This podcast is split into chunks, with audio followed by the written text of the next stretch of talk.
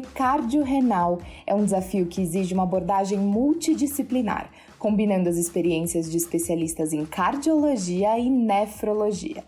E é por isso que hoje os nossos convidados vão trazer o melhor desses dois mundos. Dr. Luciano Pereira, sócio proprietário e responsável pelo serviço de cardiologia da NAIA Especialidades Veterinárias, e o Dr. Júlio Cambraia, professor da UFMG e presidente fundador do Colégio Brasileiro de Nefrologia e Urologia Veterinária. Este episódio tem o patrocínio de Geriox, um produto Labs.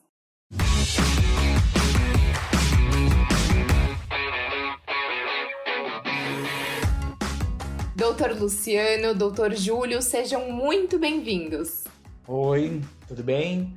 É, gostaria de agradecer ao pessoal da equipe da Labs, em particular a Ana, a Carolina Donatelli, sempre parceira, tá? E estou aqui à disposição para a gente tentar bater um papo aí sobre a síndrome cardiorrenal aí com o Júlio, tá? lá em Minas e eu aqui em São Paulo. Olá, pessoal.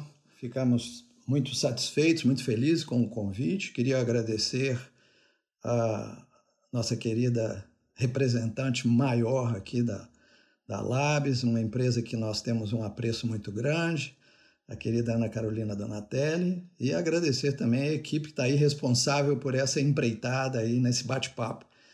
E esperamos também, né, Luciano, que sejamos aí é, agradáveis e façamos aí uma, uma, boa, uma boa discussão. Ah, eu não tenho dúvidas e é claro que eu gostaria de agradecer também a presença da doutora Ana Carolina Donatelli, gerente de marketing da Labs. Obrigada, Gabi. Obrigada, Júlio, Luciano, vocês que são queridos demais, super parceiros. Obrigada por aceitar a proposta desse projeto conosco. Bom, então vamos começar.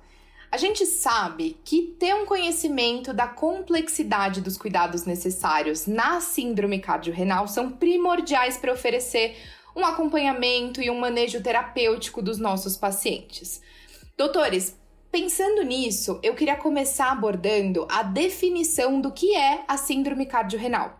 Doutor Luciano, afinal, por que, que um cardiopata pode virar um nefropata? Bom, é, é um problema hoje cada vez mais recorrente, a síndrome cardiorrenal, ou seja, quando o coração determina um agravamento uma piora da função renal, porque nossos pacientes estão vivendo cada vez mais e as doenças cardíacas, as doenças renais acabam sendo fatores muito comumente observados com o avançar da idade. No caso em particular, quando você questiona o coração levando a um agravamento de uma doença renal já pré-existente, e determinando uma insuficiência renal, é porque o coração é uma bomba hidráulica e a função dele é chegar com sangue a todos os órgãos.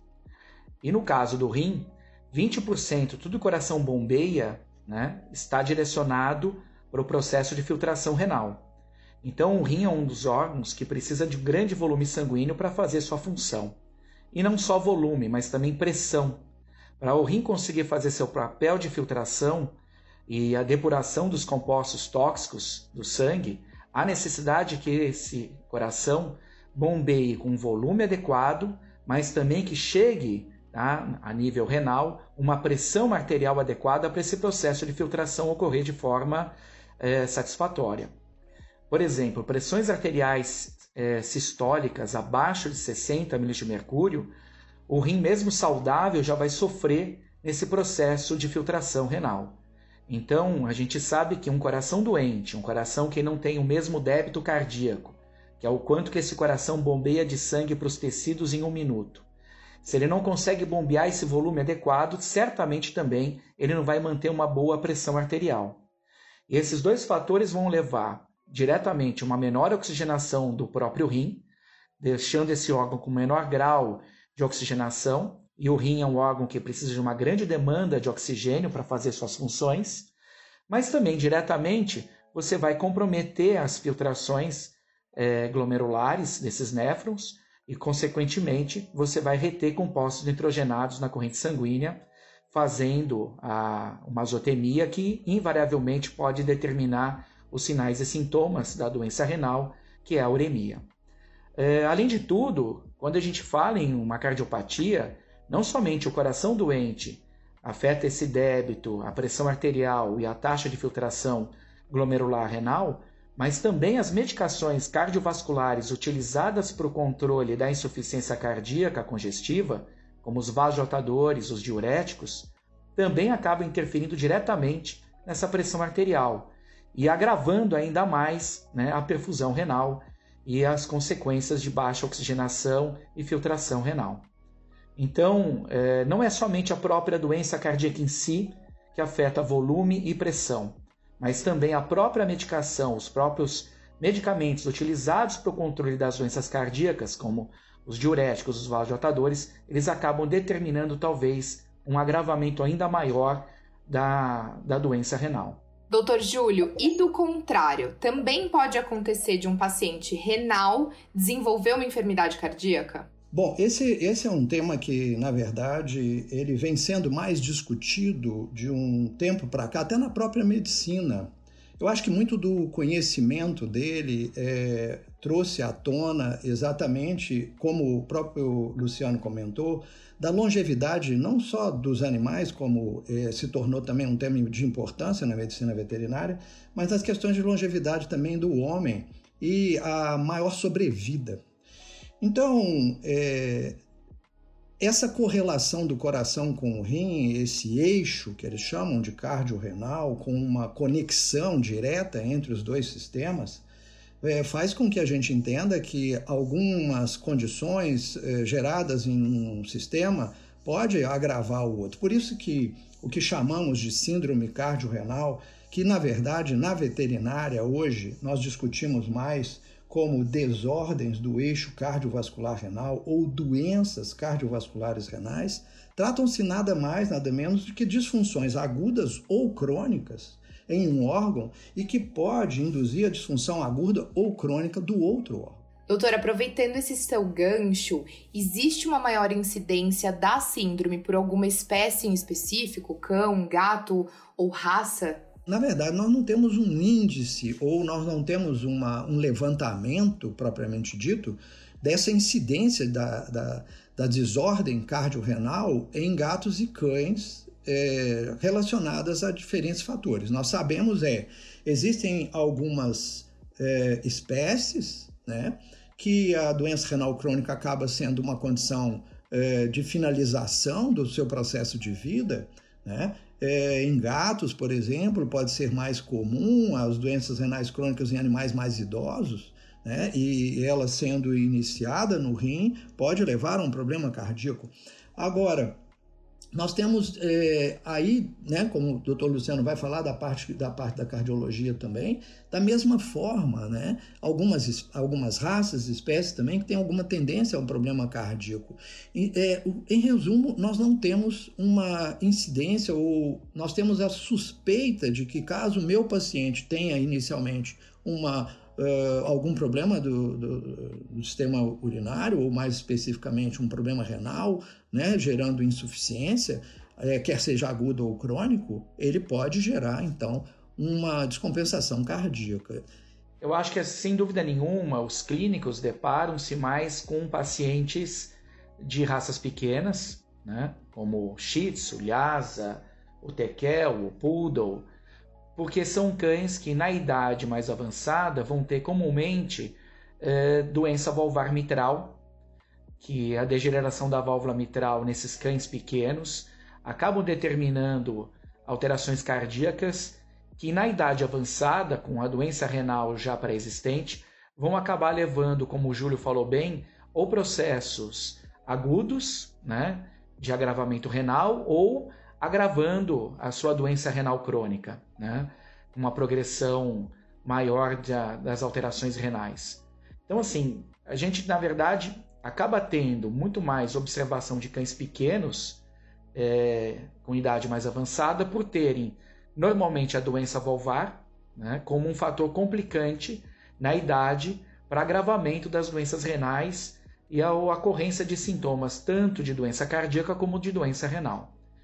Já nos felinos, quando a gente pensa em cardiopatias, a gente pensa nas cardiomiopatias, as doenças de músculo cardíaco.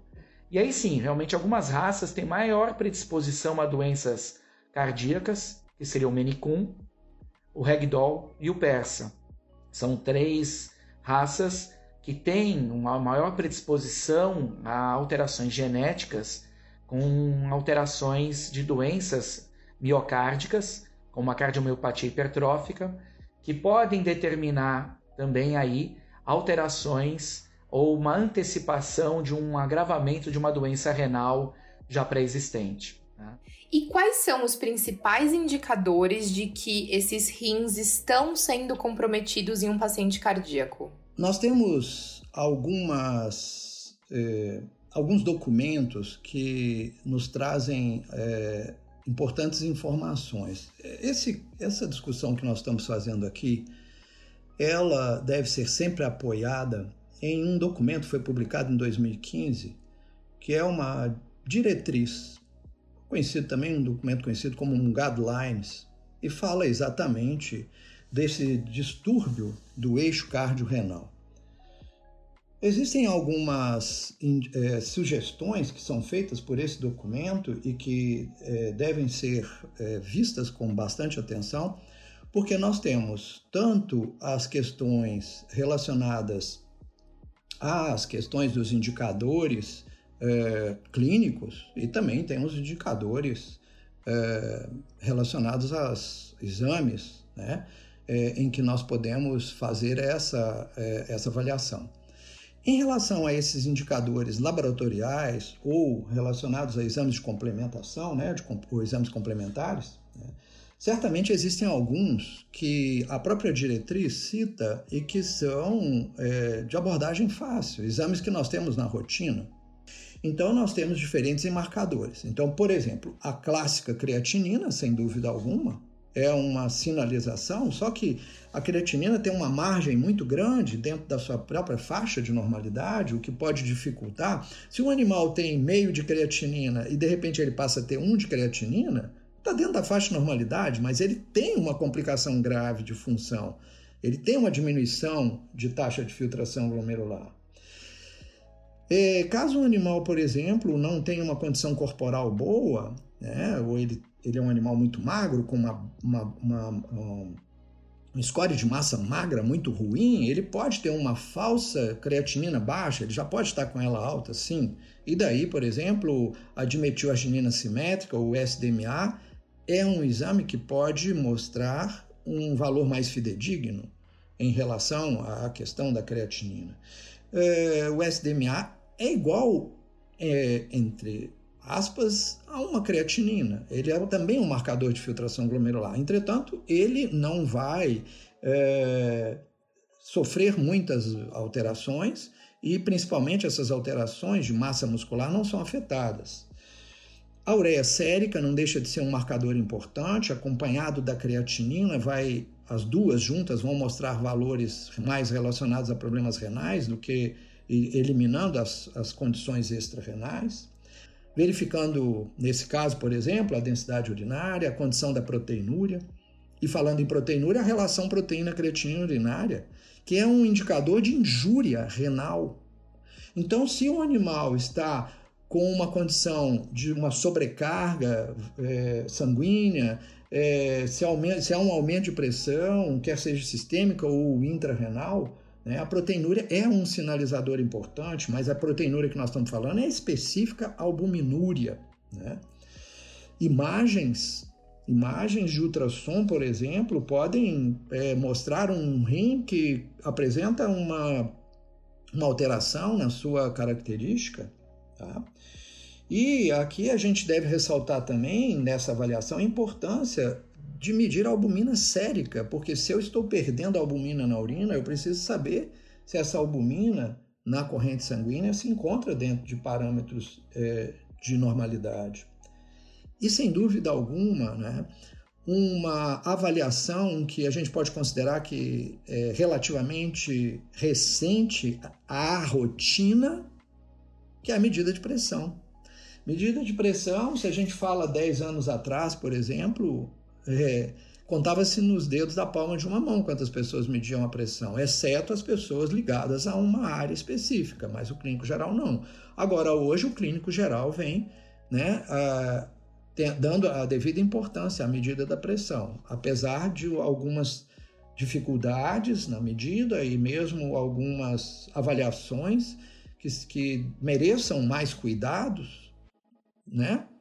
É, fato que a gente observa às vezes de é, falsos positivos para hipertensão, né? animais medicados não são hipertensos, mas estão sendo medicados com hiper, contra a hipertensão agravando mais ainda algumas situações e induzindo exatamente a, as condições agudas né, do que estamos discutindo, que é a síndrome cardiorrenal.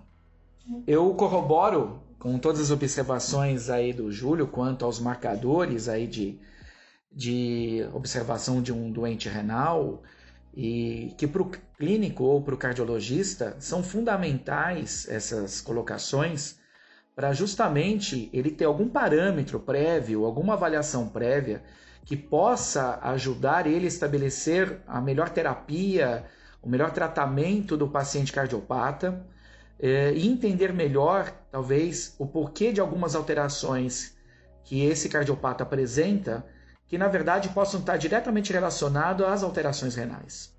Eu acho que também, dentro da minha rotina, né, Hoje, mais do que nunca, eu tenho usado muito o SDMA, como o Júlio comentou bem, porque eu acabo pegando pacientes cardiopatas em condições de perda muito grande da massa muscular né, na rotina e que a gente antes se baseava muito realmente, né, Júlio, com a creatinina e a ureia como os únicos marcadores para gente de doença renal. E isso precisa sair da cabeça do clínico. Ele tem que abrir mais a sua caixinha e pensar de uma maneira um pouco mais ampla. Eu também corroboro muito com a ideia de exames de imagem, né? A gente é, fazer ultrassonografia e observar a arquitetura renal, né? Ela vai dar para a gente muito indícios de que realmente talvez eu tenha alguma doença renal realmente crônica, onde eu tenho que tomar um pouco de cuidado, né, com meu paciente cardiopata na agressividade de drogas, objetivando o controle de quadro congestivo. As imagens de ultrassom também são muito válidas, né? E o exame de urina, sem dúvida nenhuma, densidade urinária, relação PU-CU, tem que ser observada de uma forma mais constante. Eu acho que a, a colocação do Júlio sobre os exames foi perfeita. A análise foi, para mim, foi ótima. E é isso que o cardiologista e o clínico de pequenos animais ele tem que se ater. Não ficar só restrito a realmente a dosagem da ureia de creatinina como único marcador de doença renal.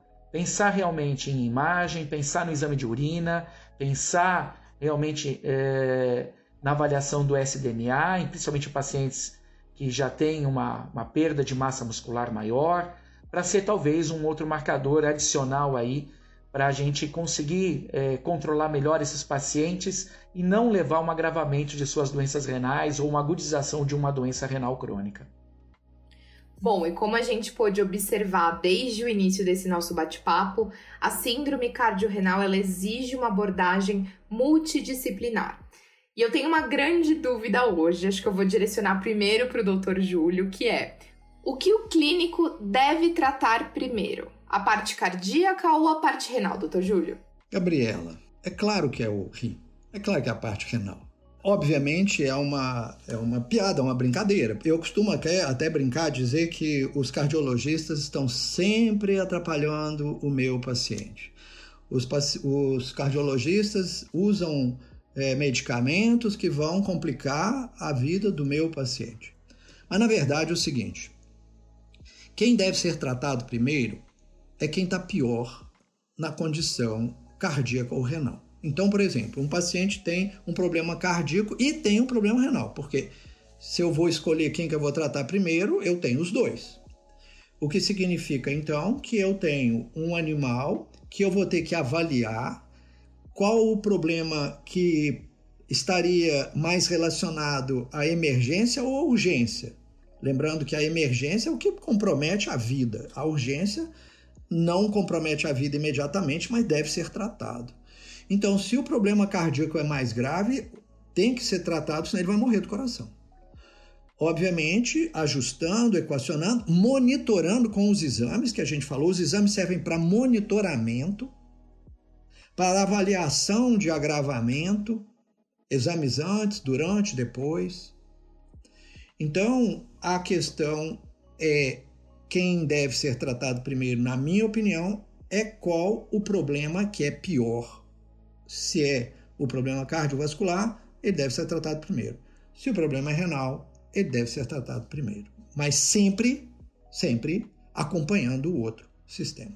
Doutor Luciano, depois dessa você tem direito à réplica. Isso é uma judiação, falar que a gente né, é, acaba prejudicando aí o, os nefrologistas, né? Na verdade, assim, esses rins aí precisavam né, ser mais fortes para aguentar o trabalho desse coração, né? Que não para de trabalhar o tempo todo para vocês. A gente que manda sangue para vocês, a gente que oxigena vocês, a gente que mantém pressão para vocês fazerem seu papel. Você está falando do coração, mas o coração é que está suprindo vocês aí, alimentando vocês o tempo todo. A gente é muito bonzinho o tempo todo com vocês. E vocês também, um pouquinho que a gente já não consegue dar adequado aí de volume e pressão, vocês já gritam, né? Então, não pode falar tão mal assim do coração. Mas é, o que o Júlio falou é a maior verdade. Se eu tenho um paciente evoluindo em edema pulmonar, mesmo que ele já tenha uma doença renal pré-existente, ele não vai é, sobreviver de um edema pulmonar por, se eu não tratar em, rapidamente, não tirar aquela situação de desconforto respiratório, de baixa oxigenação é, decorrente de líquido em alvéolo pulmonar. Eu vou ter que usar diurético, eu vou ter que baixar a volemia, eu vou ter que reduzir a pré-carga, eu vou reduzir mais ainda o débito e a pressão arterial sistêmica para tirar da condição dele de urgência aí, né, numa emergência de edema pulmonar cardiogênico. Certamente, se eu fizer tudo isso, eu sei que eu estou agravando a doença renal pré-existente, ou agudizando uma doença renal já pré-existente. Mas é como o Júlio falou, eu estou monitorando esse paciente. Eu sei o que eu estou determinando a ele, eu sei o que eu estou levando a ele. Então, no segundo passo, depois que ele saiu da crise, da urgência é, cardiológica, a gente conseguiu restabelecer aquele quadro de angústia respiratória por edema pulmonar, a gente vai tentar de alguma forma reajustar, readequar aquela, aquele órgão que sofreu decorrente do tratamento né, com diuréticos e vasodilatadores. Então a gente vai tentar recuperar, restabelecer a homeostasia renal né, num passo seguinte. Certamente a gente vai prejudicar quando eu fiz o tratamento de um órgão é, em detrimento de outro, em termos farmacológicos. Então, mas eu sei, eu estou monitorando esse paciente, eu estou sabendo o que eu estou fazendo para o passo seguinte tentar resgatar, tentar retornar aquela situação de homeostasia anterior. Então, é como o Júlio falou, realmente vai depender muito de quem é o pior né, naquele momento. Quem é que está determinando o risco imediato de vida. Né? E para isso, então, a observação clínica e a monitoramento dos exames passam a ser imperativos para um bom controle, para um bom tratamento desses pacientes que os nefrologistas eles adoram nos pacientes doentes renais crônicos poliúricos, né? Em fazer reposição de, de volume, de muita fluido. E isso não é tão legal para um cardiopata, principalmente quando o nefrologista ele quer ultrapassar a quantidade de volume de reposição adequada para esse paciente, né, Júlio? Então, muitas vezes acaba tendo sobrecargas de volume e nossos pacientes cardiopatas encharcam, literalmente e vão fazer edemas cardiogênicos por muito volume. Ou talvez nem seja tanto volume assim, mas com uma administração muito rápida, onde esse cardiopata não consiga ter condições né, de é, receber esse volume com essa intensidade tão grande a nível do sistema cardiopulmonar. É, consequentemente, aumentando as pressões hidrostáticas do pulmão e elevando aos quadros de edema. Então, o Júlio comentou que assim, que a gente judia, mas eles também, nefropatas, que precisam de reposição de volume, né, para manter a hidratação, vão acabar muitas vezes sofrendo de sobrecargas de volume excessivas, porque muitas vezes acaba sendo administrado um volume maior ou com uma infusão muito rápida. Eu acho que nesse ponto, né, Júlio, tem que tomar muito cuidado com a quantidade de volume para o cardiopata, ser muito bem calculado, a taxa de reposição, né? E principalmente a velocidade de infusão. Eu vejo com cardiopata grave, que já tem predisposição a ter um edema pulmonar, que a gente a taxa de fluido não pode ultrapassar 10 ml quilo né, de infusão intravenosa. É, se for subcutânea, mais tranquilo, mas se for intravenosa, uma velocidade mais lenta. Num paciente cardiopata que já tem quadro congestivo ou já tem um padrão, né, pelo ecocardiograma pelo exame físico, indicativo de valores preditivos de edema pulmonar. Certíssimo, Luciano. E você sabe que, é, para nossa sorte, para nós da nefrologia e para vocês da cardiologia, esses conceitos estão mudando muito. Né? Já não mais existe essas propostas de fluido, excesso, até as, as questões de fluido subcutânea. Se um animal precisa de uma fluido subcutânea para ter uma boa condição de vida com a sua poliúria e polidipsia, né, é porque esse animal já está numa condição em que é preciso pensar um pouco mais na qualidade de vida dele do que na longevidade. As fluidos dos na, na, nas emergências das insuficiências renais agudas, nas condições de descompensação da doença renal crônica, os volumes que são aplicados já não são mais os volumes, ou os grandes volumes, ou o dobro, o triplo, o que for. Então, esses conceitos já mudaram muito e para o benefício dos nossos pacientes e para nossa alegria, porque isso para mim me dá também bastante satisfação. Você tem toda a razão, tem que tomar muito cuidado com a questão da fluido, sim. Importante ainda, né, Luciano, a gente lembrar que na maioria das vezes os problemas cardíacos graves, agudos, matam muito mais rapidamente que os problemas renais agudos graves. Então, nós tratarmos o coração sempre à frente do rim hum, é, é, uma, é uma condição que nós sabemos da importância dessas é, é, emergências né, no, na conduta com o paciente. Então, não tem a menor dúvida, o coração está com algum problema, tem que ser tratado, obviamente, sob risco do animal morrer em poucas horas, mas o rim provavelmente não vai matar ele em poucas horas, mas sim né, com um tempo mais longo. Então, mesmo que ele tenha uma descompensação renal com tratamento cardíaco, ele vai suportar, porque apesar das críticas ao rim, o rim suporta muito mais do que o coração nas agressões. Então, segue aí uma resposta ao Luciano que está falando, gozando a cara dos rins aí. E falando em tratamento, eu acho que tem condições que são delicadas ao rim, sem dúvida alguma, e que são muitas vezes necessárias ao tratamento cardíaco. O Luciano é, pode fazer alguns comentários das, da necessidade de algumas drogas emergenciais, como o próprio diurético, por exemplo, mas tem um que eu gostaria de chamar a atenção, que, que surgiu, inclusive, como um, um start para esse tema, síndrome cardiorrenal, que são os inibidores de enzima conversora de angiotensina 1 e angiotensina 2, que é os, são os famosos inibidores de ECA. Eles agindo sobre a arteríola eferente, eles vão provocar um relaxamento da arteríola eferente, diminuindo a pressão intraglomerular. Diminuindo a pressão intraglomerular, nós diminuímos a filtração e a excreção. Então, nós podemos ter um aumento súbito dos valores de ureia e creatinina. Esse medicamento ele é muito indicado para o controle da hipertensão. Porém, existem outras substâncias que também podem ser indicadas para o controle da hipertensão. E essas outras substâncias podem não ter um. um, um não, podem não afetar é, sobremaneira a arteríola eferente como afeta os inibidores de ECA. Então, ou seja, caso um animal esteja tomando um medicamento, ele descompense, isso, gente, isso é muito importante porque isso salva a vida do animal. Se ele está tomando o medicamento indicado pelo cardiologista, mas que a indicação não seja para uma hipertensão, ou mesmo que até seja para uma hipertensão, monitorando a pressão, esse medicamento deve ser suspenso, porque se ele tem uma descompensação renal grave e ele, sob efeito desse medicamento, ele pode morrer por causa disso. E pode ser uma morte até rápida.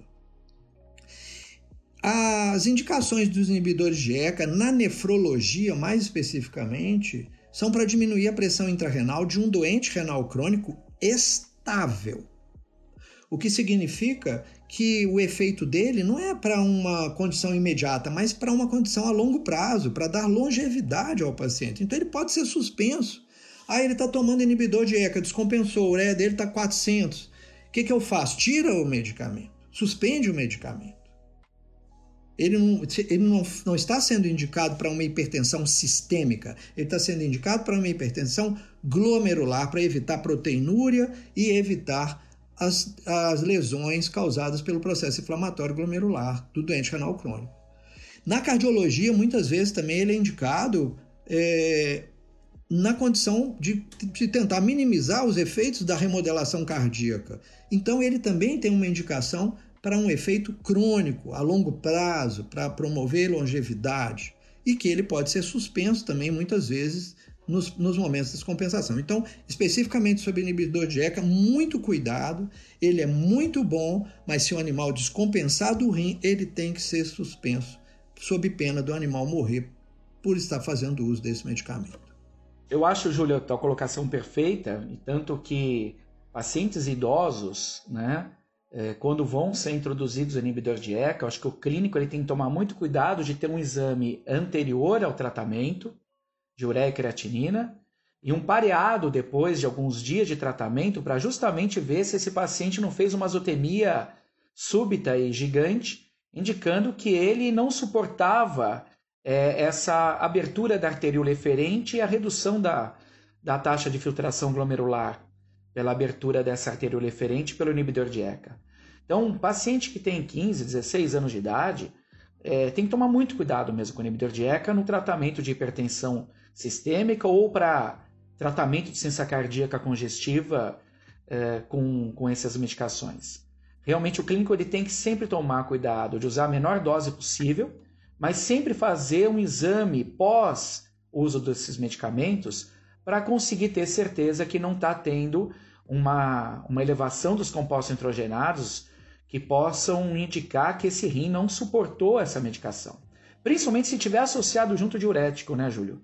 Porque ocorre, parece, uma potencialização realmente muito maior desse risco com os inibidores de ECA quando já está sobre uso de furosemida ou torazemida.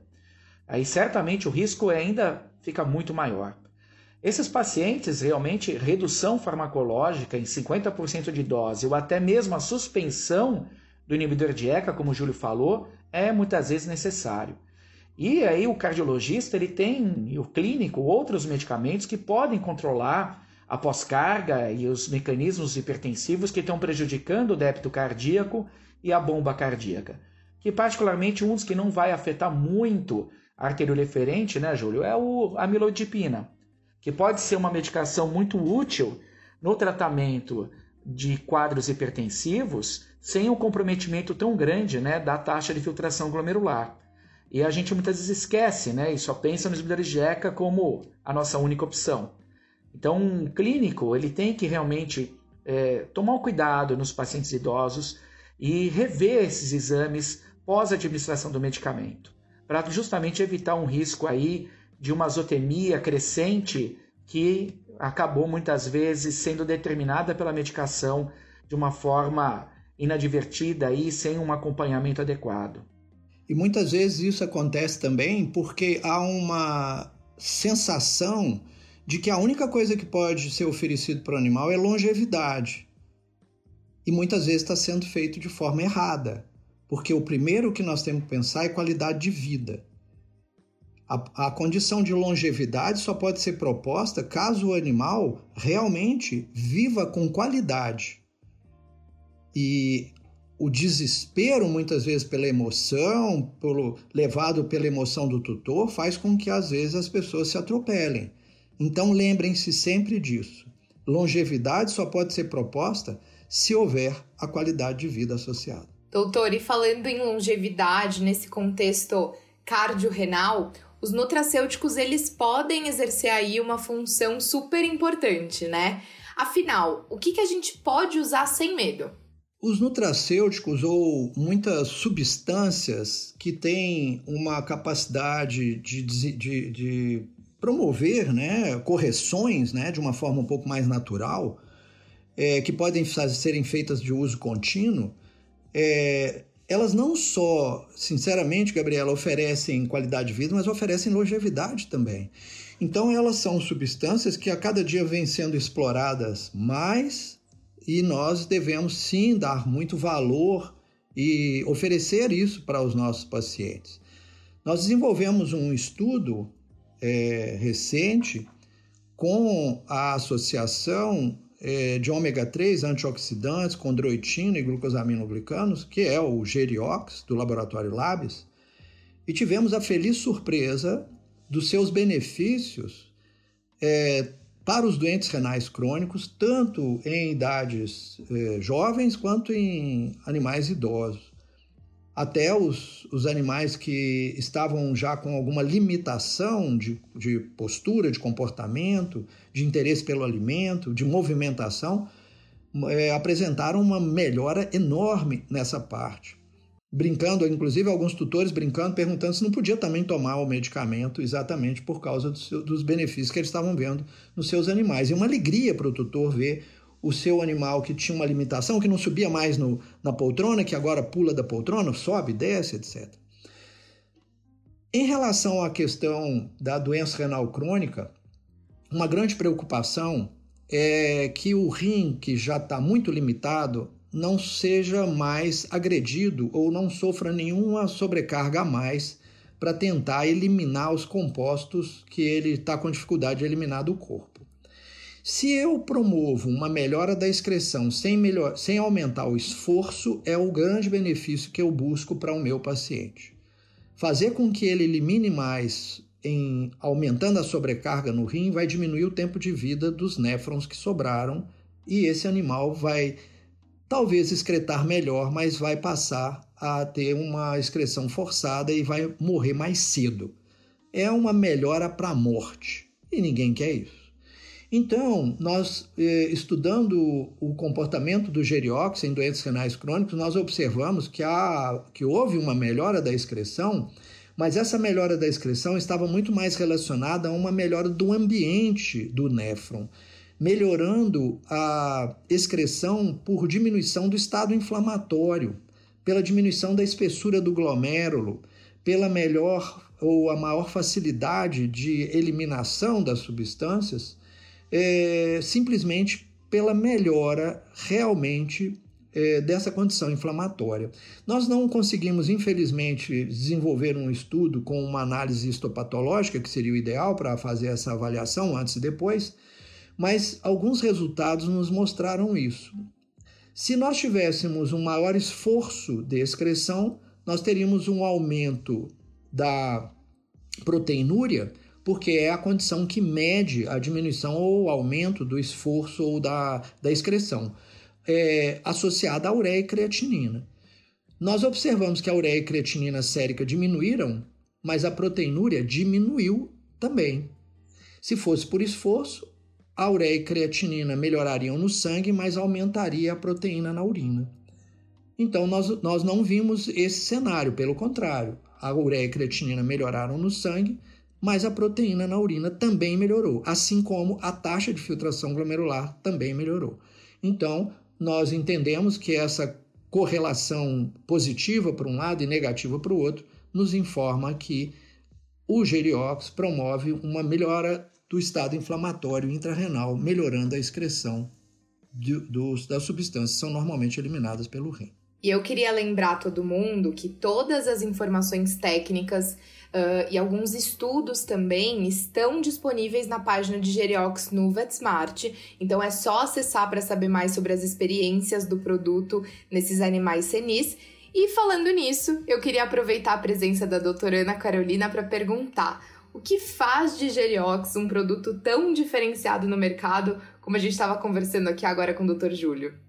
Bom, Gabi, eu acho que a principal diferença é ele justamente ser um medicamento para animais geriatras, né? Então, como o Júlio comentou, nós temos estudos que comprovam a eficácia dele como um medicamento, né? Então, o que isso significa? Nós temos uma composição do Geriox que é uma composição sinérgica. Então, é uma associação do ômega 3 com antioxidantes e com a glucosamina e a, a, o sulfato de condroitina. Isso permite, essa sinergia permite um efeito multissistêmico, tá? Então, não é um efeito específico para um órgão em si, mas sim um efeito sobre todo o organismo. Por exemplo, os antioxidantes. Os antioxidantes, eles vão neutralizar os radicais livres, né? Quando a gente tem um animal que já está na sua idade sênior, existe um desequilíbrio né, entre a produção endógena desses antioxidantes e essa produção de radicais livres. Então, existe um estresse oxidativo pela prevalência desses radicais, radicais livres que estão levando a um dano celular. Então, a gente tem um dano celular de todo o organismo, né? Ele não é um dano celular exclusivo a um sistema. Aqui, no caso, a gente conversando especificamente, né, no caso da parte renal e da parte cardíaca, a gente sabe que o ômega associado com a vitamina E com fosfato de condroitina, a, o ômega 3 e a vitamina E vai ter aquele efeito reduzindo formação de trombos e de placas, enquanto o sulfato de condroitina, ele tem um efeito parinoide natural. Com isso a gente consegue diminuir a viscosidade sanguínea e melhorar essa microcirculação. Esse sangue ele vai estar tá mais fluido, ele vai realmente optimizar essa oxigenação das células, a nutrição celular. Ele vai ter um efeito redutor dessa pressão sobre esse vaso de pequeno calibre, e isso está totalmente relacionado a esses vasos renais.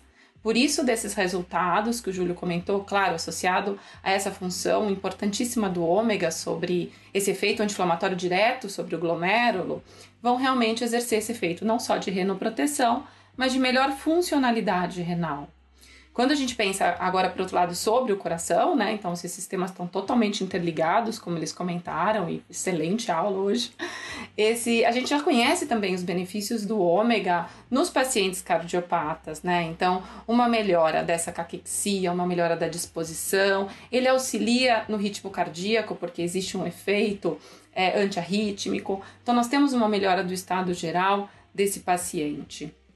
Quando a gente fala de, de geriox, a gente sempre tem que pensar que o animal que está submetido a esse estresse oxidativo, esse animal sênior, ele é um paciente que ele está sobre um processo de envelhecimento e isso é irreversível e é progressivo, né? Então é um medicamento que a gente vai utilizar de forma contínua, não apenas, claro, aqui a gente vai conversar e vai falar no intuito de retardar essa evolução de uma doença cardíaca, que ela não, que ela possa não evoluir para uma nefropatia. E isso ele vai ter esse efeito. E de uma outra maneira também, ele está atrasando o surgimento de outras enfermidades. O objetivo do Geriox vai muito de encontro com o que o Júlio comentou. Não é só proporcionar uma maior sobrevida a esse paciente, né? Não é só dizer, ah, vamos viver, que ele viva mais, mas que ele viva mais tempo com qualidade de vida, né? É o que a gente sempre comenta, viver mais e melhor. Isso que acho que acho que tudo isso, Gabi. Bom, e por que que a gente escolheu falar sobre isso hoje? Porque o conhecimento sobre essas diferentes frentes da síndrome cardiorrenal é indispensável. Primeiro, para a gente detectar precocemente, né? E, é claro, instituir a terapia adequada. Por isso, eu queria agradecer a presença de todos, em especial desses dois feras que combinaram as suas experiências em cardiologia e nefrologia para nos proporcionar essa verdadeira aula. Doutor Luciano, doutor Júlio, muito obrigada por terem aceito o nosso convite. Eu acho que foi uma, uma conversa altamente produtiva, né, Júlio? Eu acho que a gente conseguiu, acho que de alguma forma aí, nesse bate-papo aí, mostrar a dificuldade que o clínico tem realmente em monitorar dois sistemas é, muito controversos em termos de, de controle de pressão e, e de função. É, o coração sempre gostando né, de uma pressão arterial mais baixa para trabalhar melhor, seja uma pós-carga menor, com menor exigência de esforço de trabalho, mas o seu rim aí gostando né, para fazer sua filtração glomerular sempre melhor e adequada, precisando de uma pressão arterial sistêmica sempre um pouquinho mais elevada para conseguir manter um paciente idoso que já tem menos néfrons, né? Uma filtração glomerular sempre constante e conseguir fazer a depuração aí dos compostos nitrogenados de forma adequada. É controverso, né? Um coração gostando de pressões um pouco mais baixas e o rim gostando no paciente, principalmente idoso, com menor quantidade de néfros, de pressões mais altas. Mas eu acho que deu para perceber que eu acho que o clínico, ele realmente ele tem que, mais do que nunca, buscar, é, que nem você falou, dos exames, é fundamental o acompanhamento de exames e ele interpretar melhor esses exames, realmente, né? Não só ver o valor numérico, mas interpretar aquele resultado com aquele exame físico daquele paciente para ele conseguir conduzir melhor né, o paciente cardiopata e que tem concomitantemente uma doença renal ou que possa já ter uma evolução para uma insuficiência renal. É, eu queria agradecer é, o pessoal da Labs, tá, novamente, pelo convite. Eu estou sempre à disposição. É, são parceiros, são pessoas muito queridas, né? É, particularmente aí a Ana, né? Que está sempre aí, né? É, nos enchendo aí para não, tem que dar mais uma palestra, tem que dar mais uma aula, tem que fazer mais alguma coisa. Então, é, agradecer a Labs, agradecer o pessoal do VetSmart, a, a Gabriela, é, pela, pelo auxílio, pela ajuda, para a gente conseguir fazer esse bate-papo aí. E também ao Júlio aí, companheiro aí de Minas, né? Essa hora, ele daqui a pouco já vai comer seu pão de queijo, né? Tomar seu cafezinho com pão de queijo, né? E ele não vai convidar a gente, né, Carol? Mas a gente, é, quando for aí para Minas, ele tem a obrigação de receber a gente com um belo pão de queijo, tá bom? É, eu espero que vocês fiquem bem, bem nessa pandemia, que todo mundo aí se cuide, né? Que é, Deus proteja vocês, como a todos que estão ouvindo, né? Para a gente conseguir passar essa crise da, mais, da melhor forma possível, mais rápido possível, né? Com todos os bens, a gente consiga voltar a uma vida normal em breve, né? E com coração e rim saudável. Tá bom? Grande abraço a todos.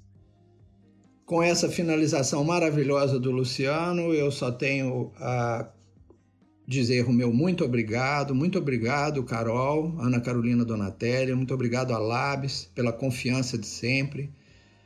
Quero agradecer à equipe do VetSmart, aqui representado pela Gabriela, que nos conduziu muito bem nessa reunião. E agradecer a companhia do colega amigo Luciano Pereira. Muito obrigado, Luciano. Foi um prazer enorme estar aqui dividindo com você essa sala, esse momento. E um grande abraço a todos que estão ouvindo e com o mesmo desejo de muita saúde e espero que tenham aproveitado bem essa nossa conversa, esse nosso bate-papo. Um grande abraço, pessoal. É claro que eu também não poderia deixar de agradecer a doutora Ana Carolina, que representou a Labs, essa super parceira do VetSmart, agregando ainda mais conhecimento sobre esse produto que não tem jeito. É o queridinho da geriatria veterinária. Doutora, muito obrigada. Eu gostaria de agradecer enormemente a esses dois grandes amigos, Luciano e o Júlio. É, é um realmente para a gente é muito enriquecedor ter esse bate papo com a visão de tamanho, tamanho conhecimento dos dois especialistas dentro da, da síndrome cardiorrenal. Então, é muito enriquecedor para a gente ver dois pontos de vista dentro de, de focos, né? É uma mesma doença que a síndrome cardiorrenal, mas um do ponto de vista de um cardiologista e, por outro lado, de um nefrologista. Como tratar isso é realmente um desafio. Foi muito enriquecedor a todos e eu só tenho a agradecer. Que venham outros projetos com certeza virão. Muito obrigada. Um abraço a todos. É isso, pessoal. Continuem se cuidando agora mais do que nunca e até a próxima.